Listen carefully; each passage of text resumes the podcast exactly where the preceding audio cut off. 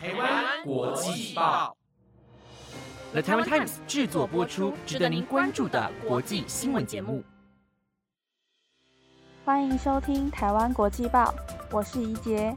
马上来关心今天二月二十八号的国际新闻重点。Hello，各位听众，晚安。今天要带您来关心的国际新闻重点有：前总统再发核恫吓，俄国生存若受威胁，人类文明陪葬；土耳其再传规模五点六级浅地震，遇垮三十屋，一死一百一十伤。以及加拿大宣布跟进防网络安全，禁止政府装置使用 TikTok。如果您对以上的新闻感兴趣，想了解更多的新闻内容，那就和我一起收听下去吧。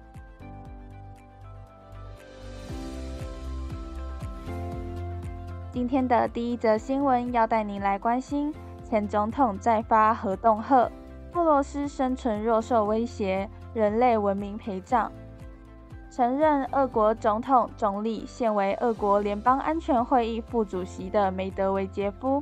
最近频频针对俄乌情势发表威胁。过去一年，更多次发出核武警告。他二十七号再度声称，俄罗斯的生存若出现问题，人类文明的存在也将受到质疑，并表示我们不需要一个没有俄罗斯的世界。梅德韦杰夫在《消息报》刊出的投书中称，俄罗斯本身存在问题不会在乌克兰战线上得到解决，而是连同整个人类文明未来存在的问题一起解决。这里不应该有任何歧义。我们不需要一个没有俄罗斯的世界。梅德韦杰夫指出，俄罗斯的敌人正在用武器武装基辅政权，并阻挠可能的谈判。西方正在带领所有人走向失败、崩溃和世界末日，然后我们将不得不永远忘记以前的生活，直到烟雾缭绕的辐射堆停止发散辐射。历史还证明了另一件事：任何崩溃的帝国都会在其废墟下埋葬半个世界，甚至更多。梅德韦杰夫最后总结：拥有卫星的西方国家只占地球人口的十五 percent。俄罗斯人口多得多，强大的多。伟大国家的冷静力量和权威是维护整个未来世界的关键。针对梅德韦杰夫一再发出核武恫吓，乌克兰国家安全与国防事务委员会秘书长丹尼洛夫敦促，不要在媒体和网络转发梅德韦杰夫的声明。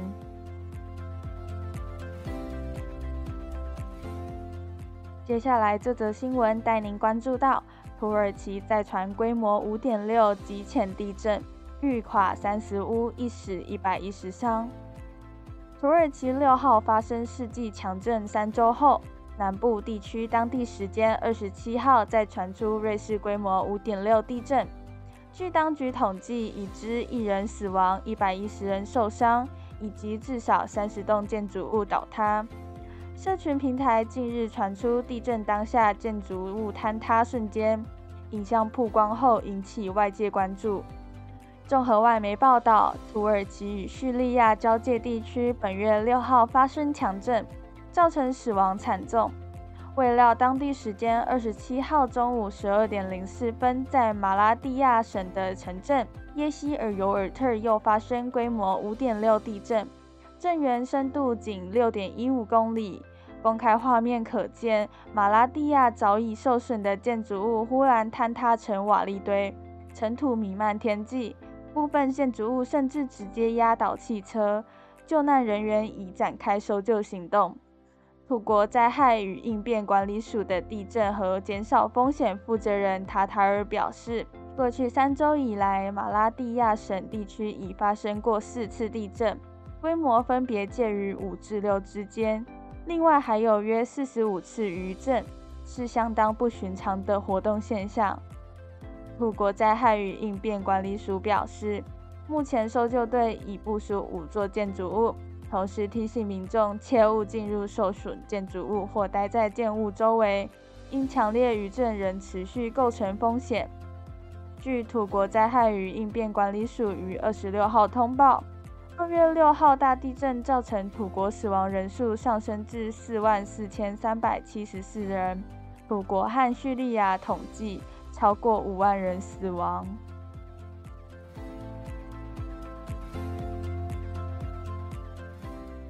下一则新闻要带您看到的是，加拿大宣布跟进防网络安全，禁止政府装置使用 TikTok。加拿大政府二十七号以资讯安全风险为由，宣布二十八号起禁止在政府装置与设备上使用中国短影音分享应用程式 TikTok。综合外媒报道，加拿大总理杜鲁道表示，加拿大政府正研究如何确保加拿大人的网络安全。谈到禁用 TikTok 时，杜鲁道表示，这可能是第一步，也可能是我们需要采取的唯一步骤。随着政府禁止在政府装置上使用 TikTok，许多加拿大人与企业将反思自身网络安全，并可能因此做出选择。加拿大国库委员会声明指出，禁令将从二十八号起生效，未来公部门员工也将被禁止下载 TikTok。国库委员会主席福提尔表示，虽然使用 TikTok 的风险十分显著。但加拿大政府目前没有证据显示政府资讯被泄露。美国去年已禁止政府所有终端设备使用 TikTok。欧盟执行委员会本月二十三号也寄出禁令，要求所有职员必须在三月十五号前移除在装有公务软体手机等私人装置上的 TikTok。日本二十七号也宣布跟进。日本政府发言人、官房长官松野博一在例行记者会表示，基于网络安全的理由，政府职员在手机等可能涉及处理机密讯息的终端设备上，全面禁止使用 TikTok 等必须连接外部网络服务的社群程式。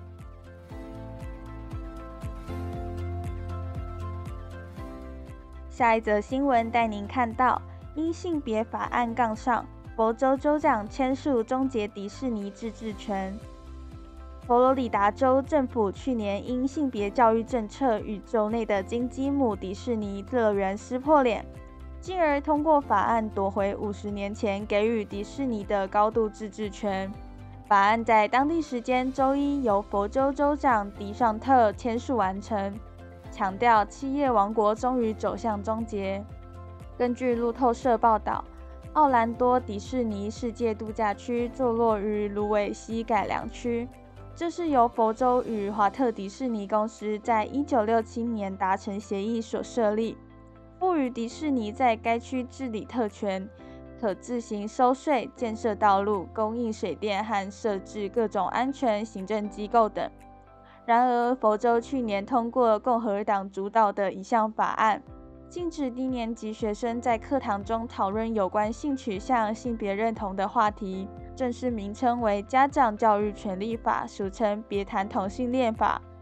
迪士尼原先对法案不做表态，但在受到员工反对该法的压力下而改变立场，承诺会推动废除对抗全美类似的法案。欧洲议会对迪士尼的态度相当不满，在本月通过法案后，由迪尚特签署。该法赋予政府派员对迪士尼管理区内的消防、公共设施、废弃物收集和道路维护等传统市政业务的监督权利。迪尚特表示，从政策的角度来看，迪士尼的情况基本上是站不住脚的，因为不可能给一个主题公园自己的政府对其他的主题乐园差别待遇，认为这不是一个好的政策。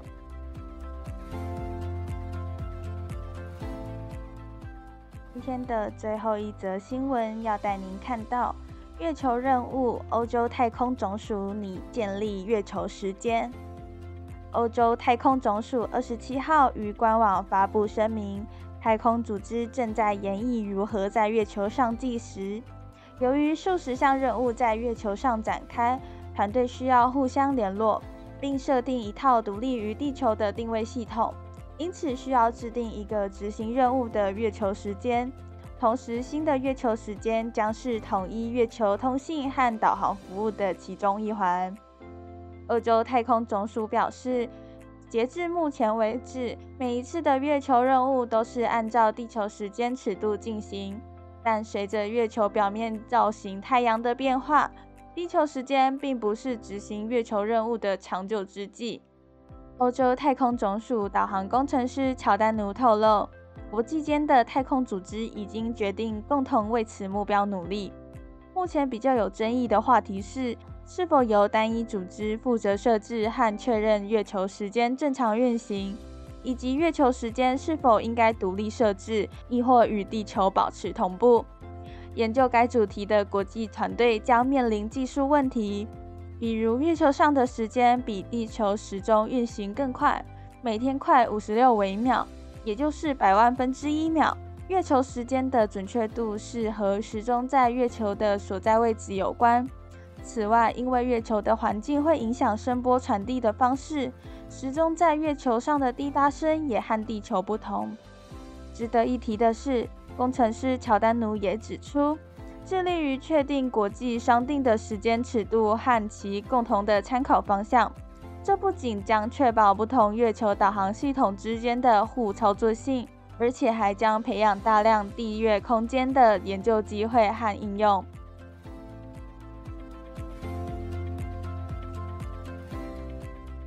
以上是今天台湾国际报的五则新闻内容。想和各位听众分享，台北玫瑰展从明天三月一号开始到三月三十一号，为期一个月，在花博公园新生园区的台北玫瑰园免费入园。园区内有秘密花园、五彩玫瑰园、育种家花园、花海区及品种区等等，超过八百种玫瑰品种可以观赏。搭捷运就能抵达花园，趁着天气回暖，一起去拍照打卡吧。